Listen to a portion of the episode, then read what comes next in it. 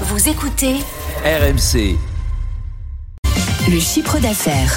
Emmanuel 2023 s'annonce comme une année noire pour le marché de l'immobilier. Et oui, tous les voyants s'allument dangereusement du côté des acheteurs comme du côté euh, des vendeurs. Pour la première fois depuis 2014, les prix baissent dans toute la France, selon euh, meilleurs euh, agents. Et Century 21 nous dit que globalement, le prix du mètre carré pourrait baisser de 10% cette année.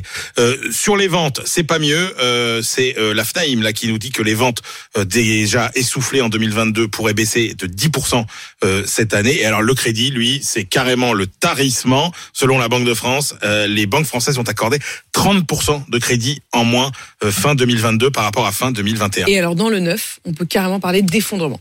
C'est une crise historique dans euh, le marché euh, du neuf. Euh, les réservations sont en chute libre. Prenez les appartements, c'est moins 25%, euh, 36% au quatrième trimestre. Le pire, c'est que le, si vous voulez, le marché du neuf, c'est un marché de coûts et que compte tenu de l'augmentation des coûts et des matériaux, etc., bah, les constructeurs, ils sont obligés d'augmenter leurs prix. Donc vous êtes même pas sur un marché où vous pouvez dire c'est pas grave, s'il y a moins de clients, on va baisser les prix. Non, les prix montent. Une maison, par exemple, hein, la maison classique, ça coûte 200 000 euros aujourd'hui. La maison moyenne, c'était 145 000 euros seulement en 2018. Hein, on a gagné 40%. Donc c'est très compliqué.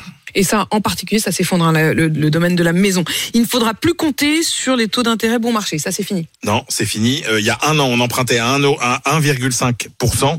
Depuis janvier, il y a rien à moins de 3%, nous dit meilleurtaux.com. Et songez que comme le taux de rentabilité des banques, en fait, le taux à partir duquel les banques gagneraient de l'argent pour nous prêter un crédit, c'est 5,5% aujourd'hui. Ça veut dire que non seulement les taux vont augmenter, mais qu'en plus les banques, elles vont être extrêmement dures pour accorder des crédits. Donc ça va être extrêmement euh, difficile.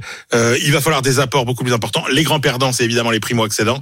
Euh, et puis après, pour ceux qui ont quelque chose euh, à vendre, bah là aussi ça va être quand même compliqué parce qu'aujourd'hui c'est un marché qui est en train de se figer. Tous les rouages du marché sont bloqués.